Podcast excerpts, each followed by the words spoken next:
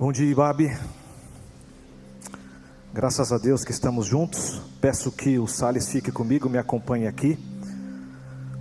E vamos ter mais um momento de oração. Senhor Deus e nosso Pai, nós invocamos o Teu nome nessa manhã, porque só o Senhor é merecedor de toda honra e toda glória. Nós invocamos o Teu nome porque nós somos filhos Teus e por causa de Jesus, a quem nós temos acesso a Ti, nós queremos te pedir que, da mesma forma que o Senhor já se manifestou aqui a diversos corações, continue a ministrar, Pai, o Senhor mesmo, o Seu amor mesmo, e encharque os nossos corações do Senhor. E que as canções, as palavras possam ser tão somente a expressão daquilo que está borbulhando no nosso ser. Por isso, o seu nome é glorificado, porque o Senhor faz maravilhas em nós e apesar da gente. Mas nessa manhã, Jesus, nós queremos glorificar o teu nome, glorificar o nome de Deus, o nosso Pai, e o Espírito Santo, esse companheiro fiel, consolador, que não nos desampara. E é no nome precioso de Jesus, porque é a pessoa mais importante que se faz presente aqui, é que nós oramos e agradecemos. Amém e amém. Bom dia para você, a graça e paz de Jesus sobre a sua vida, não somente para você, mas que está aqui, mas você que nos acompanha pela internet, seja agora online, seja por meio das gravações. O desejo do meu coração é que você seja ricamente abençoado por Jesus e tão somente por Ele. E nessa manhã, eu gostaria de estar aqui com vocês nesse espírito de adoração. Portanto, eu quero falar com vocês de adoração. É óbvio que eu não vou performar de uma maneira divinal como a Marcena e dançar aqui. Quem sou eu para dançar? Quem sou eu na fila do pão para chegar perto da Marcena? Nessa adoração extravagante, tão bonita que ela faz. Mas isso é uma expressão exatamente de quem é a Marcena. Essa é expressão do Juninho, essa é expressão do Dri, essa é expressão do Ibabe celebração tão importante. Então, nessa manhã, que nós nos reunimos como uma família de fé, a família de Jesus, também encharcados de gratidão pelo fato da nossa comunidade local, essa comunidade que nós carinhosamente chamamos de IBAB, Igreja Batista de Água Branca. Nesses 86 anos, nós estamos aqui também para celebrar isso. Não somente celebrar a nossa fé, que isso é normal para a gente, todos os domingos nos reunirmos como família para celebrar essa fé que é colocada em nós por Deus mas também celebrar a existência de uma comunidade que caminha e peregrina ao longo desses 86 anos. Porque a igreja não é um ente abstrato que eu não posso pegar. A igreja são, são homens e mulheres com identidades, rostos, corpos. Somos a igreja de Jesus e a gente tentou falar isso ao longo desse um mês que a igreja ela tem várias características. Todos somos a igreja, a igreja é agente de reconciliação e tantas outras características, marcas que voltam sempre para a essência do que é ser igreja. Portanto, nessa manhã, eu gostaria de sugerir para você que a igreja de Jesus, nós, somos uma igreja adoradora. Eu gostaria de inspirar o seu coração. Eu gostaria de sugerir a você uma reflexão acerca do que é ser adorador, adoradora, ou ser uma comunidade adoradora. Mas já adianto que eu não quero fazer isso fazendo um contraponto, dizendo que adoração é somente louvor, é somente o louvorzão, que aliás, amanhã teremos louvorzão, como uma manifestação do que é ser adorador. Eu não quero entrar por esse caminho de contrapor aquilo que é belo, porque a adoração também tem essa manifestação por meio das canções. Mas eu quero nessa manhã com você mostrar um outro lado que talvez está tão esquecido, e eu resgato isso de uma tradição milenar, de uma tradição de homens e mulheres que caminharam tentando ser em meio aos debates do ser humano, no meio aos debates de pecados, no meio aos debates de tantas realidades que nos atravessam e nos impedem a nos prostrarmos diante de Deus com um espírito genuíno, pedindo para que Ele nos transforme e dessa transformação eu seja um outro tipo de gente melhor que glorifique o nome de Deus. Estou me referindo à tradição dos pais e mães do deserto, que por meio das suas disciplinas espirituais, nos ensinaram preciosidades. Nesse exercício de adorar, de levantar a mão para o céu, de fechar os olhos e imaginar por meio de quem nós somos, aquele que nos ama nos visitar no mais profundo de quem nós somos. É isso que eu quero inspirar o seu coração. Para que você saia daqui encharcado como um adorador, uma adoradora. E para isso, eu peço que você me acompanhe numa leitura que vai ser inspirativa também para a gente entender um pouco ou parte do que eu quero dizer sobre adoração. Abra sua Bíblia no Evangelho de João, no capítulo 4, a partir do verso 19. João, capítulo 4, a partir do verso 19.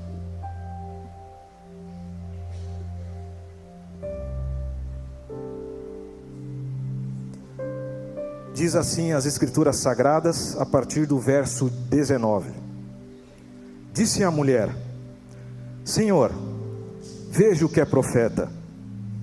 Nossos antepassados adoraram neste monte, mas vocês, judeus, dizem que Jerusalém é o lugar onde se deve adorar.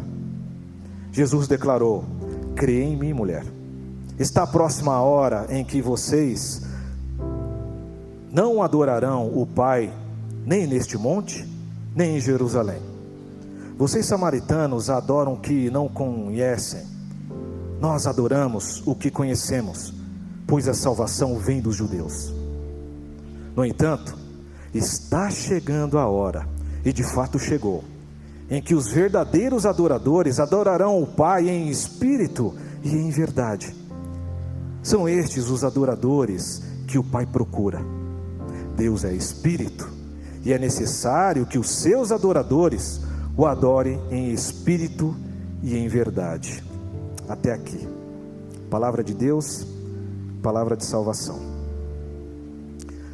À luz desse texto, eu posso afirmar para você, sem sombra de dúvidas, que uma igreja adoradora, nós, enquanto somos e existimos, somos adoradores a partir de um encontro com um Pai querido que nos faz ser um novo tipo de gente enquanto nós caminhamos. Uma igreja adoradora é essa que se encontra com Deus, o Pai, e esse encontro é tão profundo, tão transformador, que isso muda todas as estruturas de quem você é. Portanto, quando você sai desse encontro, você sai modificado, você sai transformado. Você é, enquanto caminha, uma nova pessoa, porque esse impacto é tão profundo que outra coisa não é suficiente para mudar, somente esse encontro faz com que você se transforme num adorador. Esse texto ele se encontra dentro, obviamente, de um contexto, de um contexto de conflito cultural, étnico e também teológico. Aqui nós temos uma mulher, uma mulher samaritana. Vocês estão acostumados a ouvir diversas mensagens tratando sobre a sua sede, sobre a perspectiva do Cristo que a visita, porque tinha uma intenção para passar por Samaria, e nessa intenção encontra essa mulher no poço de Jacó, e aí, numa troca simbólica e também totalmente existencial e profunda, da água que nós saciamos a nossa sede, isso é transportado por uma dimensão da existência de quem, de quem nós somos.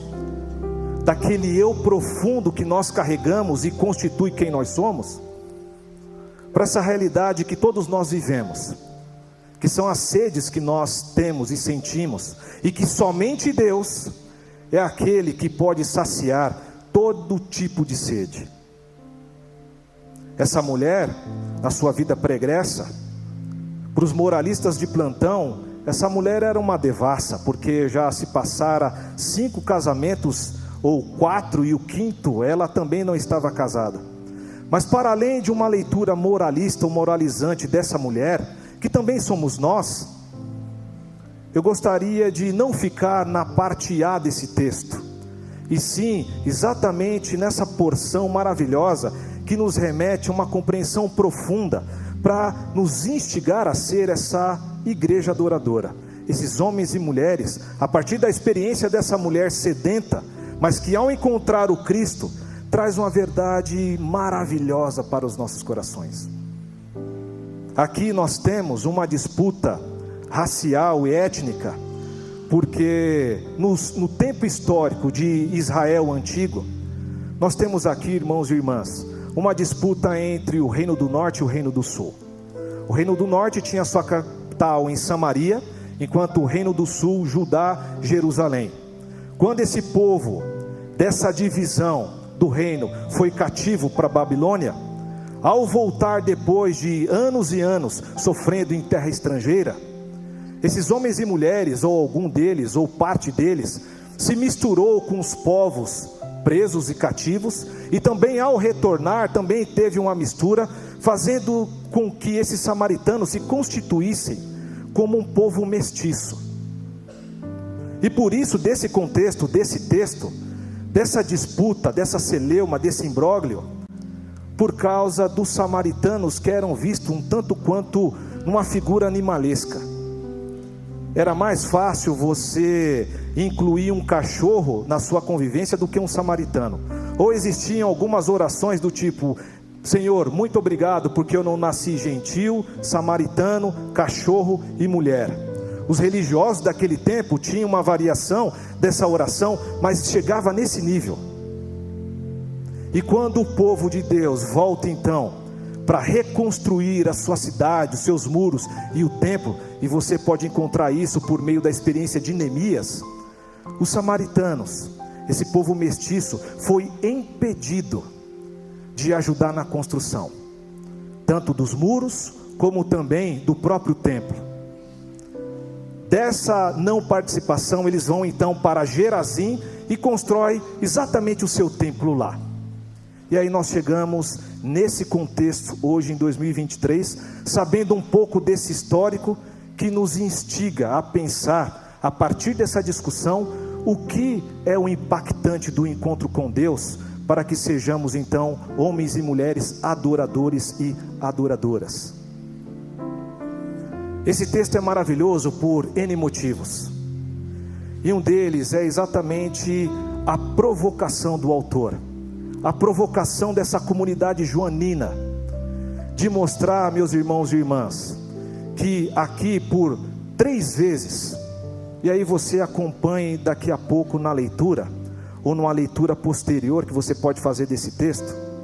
Aqui, a partir do verso 19 até o 24, nós temos uma mudança significativa da compreensão do divino nas nossas vidas.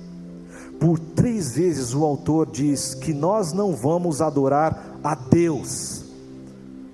Nós não vamos adorar uma imagem, uma interpretação teológica daquele que para nós na prática é tão distante da minha vida cotidiana. Desse Deus que não me deixou construir a sua casa, esse eu não conheço. Mas João apresenta aqui, agora, por meio do Cristo, ele está apresentando uma figura e uma persona totalmente diferente desse Deus distante está apresentando o Pai. E o texto é tão bonito que afirma: nós vamos adorar o Pai. Nós não vamos mais adorar uma interpretação, nós não vamos mais adorar um dogma, nós não vamos mais adorar ritos. Tudo isso é colocado de escanteio para aquilo que é o mais importante. E o que é mais importante, senão o afeto mais profundo daqueles a qual nós amamos? A adoração, ela se entra, ela se conjuga, ela se perpetua, ela começa a ter um ar totalmente novo a partir de uma compreensão que não é possível ouvir aqui aos domingos, celebrar essa fé com vocês, somente por meio de ritos que a gente pode conduzir por meio de uma liturgia organizada assim, mas se aquilo que inspira o seu coração, que é o afeto mais profundo por aquele amor que te chama de filho amado desde a eternidade, se isso não faz você sair aos domingos para vir para cá, é disso que o texto está provocando. Aqui nós não precisamos mais peregrinar para vir para Ibabe, para vir para a sua comunidade de origem, caso você visite aqui. Você não precisa apresentar sacrifícios, caminhar de joelhos, se arrastar, trazer chicote sobre os seus lombos, nada disso mais é importante, porque aquele Deus distante, o Cristo está apresentando como esse Pai presente, esse Pai que ama, esse Pai que acolhe. E a afirmação que você não precisa mais adorar nesse templo ou no outro, e sim adorar agora uma pessoa que é presente, é disso que se trata a adoração. Adoração é esse estar e ser diante daquele que nos ama, não por performance, não por ritos, não por meio da religião, mas por meio de quem você é e quem você é. Esse é aquele a quem Deus ama eternamente. Porque, filho, eu tenho dois e posso falar para vocês com toda segurança: filho não precisa performar. Filho não precisa vestir a melhor roupa para ser amado. Filho não precisa peregrinar. Filho não precisa nada, só precisa ser. E aqui, irmãos e irmãs, além de provocações desse deslocamento, de uma compreensão divinal distante, que exige sacrifícios, porque o ir para o templo evoca exatamente o sacrifício. Se você era bom de grana, você apresentava um novilho, um cabrito. Mas se você era pobre, você tinha que apresentar duas rolinhas ou dois pombinhos. Mas independente da sua situação socioeconômica, você tinha que sacrificar algo. E o que João, por meio do Cristo, está nos ensinando é que você não precisa mais nada disso. A sua adoração independe daquilo que você traz para a casa do Senhor, porque a casa do Senhor é o nosso próprio coração. Somos a igreja quando essa igreja adoradora se encontra com Deus de uma maneira transformadora, por causa também de alguns elementos que o texto traz para nós e que com uma leitura um tanto quanto superficial a gente não consegue aprender as suas preciosidades. Uma indicação maravilhosa, o começo do texto fala o seguinte: Jesus, na sexta hora, encontra essa mulher. Sexta hora, traduzindo, apertando a tecla SAP, é o meio-dia. O meio-dia tem uma simbologia importante no texto sagrado. Aliás, qualquer vírgula do texto sagrado tem uma simbologia para a sua salvação. E o meio-dia significa exatamente você chegou no limiar da sua existência chegou no limiar de quem você é, e agora você precisa tomar uma decisão. Da manhã da sua existência para a passagem da tarde da sua existência, você precisa tomar uma decisão. E o texto vem sendo reforçado exatamente quando João afirma por meio do Cristo que está chegando o tempo, está chegando a hora. E essa hora chegou que os verdadeiros adoradores adorarão em espírito e em verdade.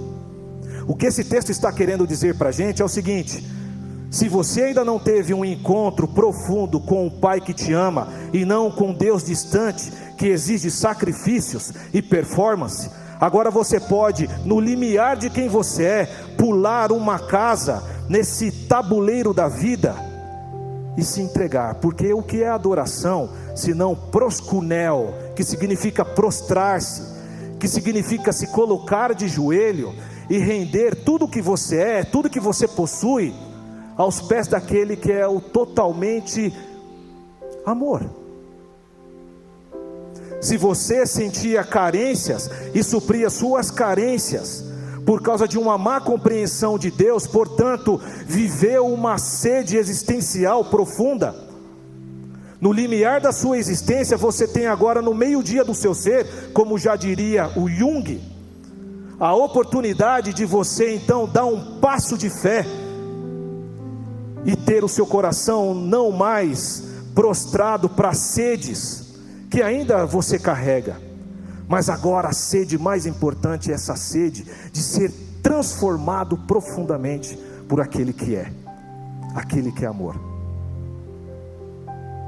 E o texto afirma para a gente também, para a gente tentar aprender, não por meio de uma lição, não por meio de uma pregação como essa, mas por meio de tentar conjugar isso na vida, para ser um adorador, uma igreja adoradora, é que Deus é espírito e nos visita, ou visita o nosso espírito, visita a constituição de quem nós somos. Seja você quem é, o seu espírito foi doado por Deus para você ser essa pessoa santa, portanto, única. Porque santidade é exatamente isso. Logo, todos nós somos santos, por causa desse ser precioso que cada um é. Dessa afirmação, Deus diz: sendo espírito, visita o nosso espírito, e nessa conjugação de espíritos, nós devemos caminhar para essa adoração em espírito e acrescenta em verdade. Quem nós somos enquanto peregrinamos? Quem é a pessoa que adentrou aqui nessa manhã para louvar, para engrandecer, para adorar, para adorar a Deus? Quem é você enquanto as luzes apagam? Quem é você quando você vai se deitar? Porque você é adorador não somente por meio dessas canções, você é adorador com os perrengues que você carrega também. E quando o texto afirma para a gente que nós devemos adorar em espírito e em verdade, irmãos e irmãs, é tão maravilhoso perceber que essa verdade, não é uma verdade racional do meu intelecto, daquilo que eu posso administrar na minha mente, fazendo com que o meu comportamento seja X e não Y. Essa verdade aqui é uma pessoa, é o próprio Cristo. Sendo Ele a verdade, o adorador, em espírito e em verdade, é aquele que tenta viver o mais profundo aquele que é, logo, viver Jesus mesmo. E quem foi Jesus, além da sua afirmação de verdade? Paulo dá uma dica para a gente aqui preciosa em Filipenses capítulo 2, que é: da mesma forma que Jesus teve a intenção e foi as últimas consequências, no sentido de se esvaziar, saindo da sua categoria de Deus, se tornando servo, entenda-se aqui, humano. É dessa verdade que o texto está tratando. Para você ser um adorador, uma adoradora, você deve caminhar no mesmo espírito e intenção do Cristo. Que em vez de se considerar autorreferente como Deus que é, ele tinha isso no seu coração. Eu sou filho amado do Pai, Deus, portanto, nessa comunidade de amor, mas agora, por amor a você, por amor a você, por amor por esse que vos fala, eu me prostro diante de Deus, porque esse esvaziamento também é proscuneu. Esse esvaziamento é se colocar de joelho. Esse esvaziamento é adorar e cultuar somente aquele que deve ser adorado. Portanto, irmãos e irmãs, o que essa palavra que eu tentei compartilhar com vocês nos ensina acerca de uma igreja adoradora é que a igreja adoradora caminha nos passos do Cristo, inspirado pelo Cristo, no modelo do Cristo. E o Cristo mostrou que ser adorador é ser um verdadeiro ser humano. Dito isso, como eu coloco isso na prática? Sim, porque é um tanto quanto subjetivo a gente falar de adoração, que nós temos que adorar em espírito e em verdade, Jesus é a verdade. Nós temos que fazer um deslocamento desse Deus distante, ritualístico da religião, para esse Deus presente. A adoração começa a partir do seu próprio coração, no reconhecimento de que você precisa ser transformado. Alguns irmãos decidiram isso e hoje a gente vai ver, por meio do descer as águas, exatamente essa adoração, essa entrega, esse culto a Deus. Porque antes esses irmãos estavam dormindo e agora foram acordados por Deus com essa visitação do próprio Espírito para que sejam novos homens e novas mulheres. Mas se você já teve essa experiência de descer as águas, trazendo novamente o seu ser, mas de uma outra diferença, mas tenta em meio à santificação, caminhar tentando ser uma melhor pessoa possível, como eu posso ser isso nas minhas relações, Robinson? E aqui eu deixo algumas sugestões, dentre tantas, para você tentar colocar isso em prática na sua vida. A primeira sugestão é que você, como um adorador, uma adoradora, Seja generoso com aqueles que estão ao seu redor. Porque todos nós somos homens e mulheres sedentos. A minha sede, de repente, não é tão grande como a sua. Mas o nosso moralismo não pode impedir que todos nós nos identifiquemos exatamente como sedentos e necessitados de uma transformação profunda por Deus. Porque a nossa espiritualidade, ela não pode ser medida com uma régua, aqueles que têm mais, aqueles que têm menos. Todos nós somos pecadores e necessitamos exatamente dessa visitação divinal para a transformação.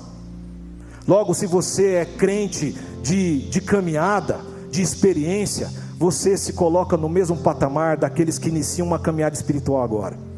Seja generoso com aquele que está no seu caminho, contigo, sendo comunidade. Ninguém é mais espiritual do que outro.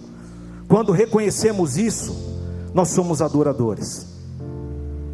Quando também nós estamos em qualquer tipo de conflito, porque a religião faz com que esse movimento de conflito, por causa da nossa performance, aconteça.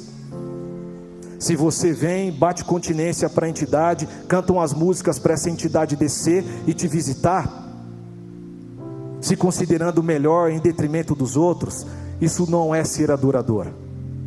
Se você olha aquele irmão que se manifesta, fecha os olhos e chora profundamente porque o Espírito está visitando e acha que esse irmão tem que ser racional como você é racional, não, meu irmão, seja generoso também. Porque as múltiplas manifestações é essa manifestação simbólica daquilo que você está vivendo profundamente em quem você é. Então não anule, não apague, não coloque que isso não é importante. Todas as pessoas têm essa liberdade de expressar a sua espiritualidade, o seu jeito, como você está, dançando, chorando, gritando, não importa. Essa é uma expressão sua e única, da sua singularidade que deve ser respeitada. Ser adorador e adoradora, como comunidade que peregrina ao longo desses 86 anos, é curvar exatamente o que eu acho que o meu coração está pedindo para ceder espaço para o outro. Isso daqui a gente pode falar dos relacionamentos mais íntimos que nós temos, como relacionamento com os nossos cônjuges.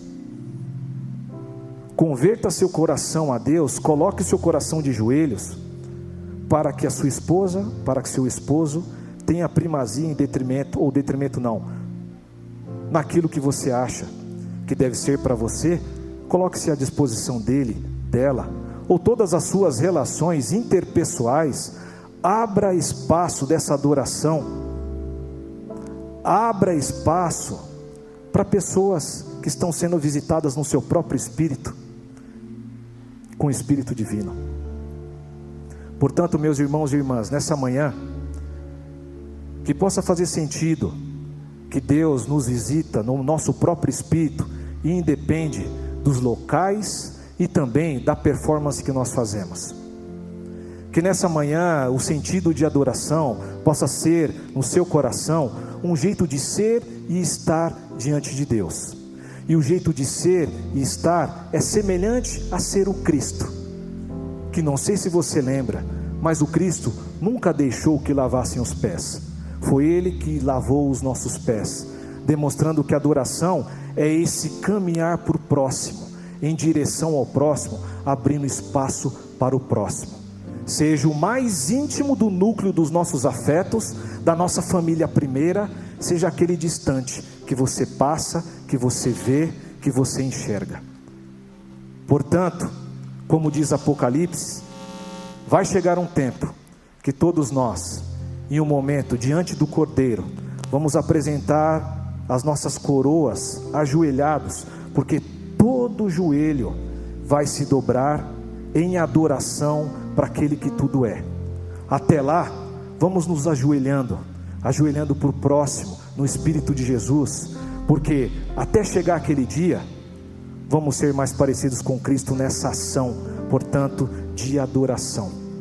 Irmãos e irmãs, que você saia daqui inspirado pelo Espírito a buscar isso de alguma forma na sua vida, porque é isso que fez sentido para mim, é isso que eu estou tentando conjugar na minha vida e que possa ser de alguma maneira uma contribuição para a sua caminhada e jornada espiritual. Que Deus te abençoe, que Deus te guarde, que Deus te livre de você mesmo e de todo tipo de mal.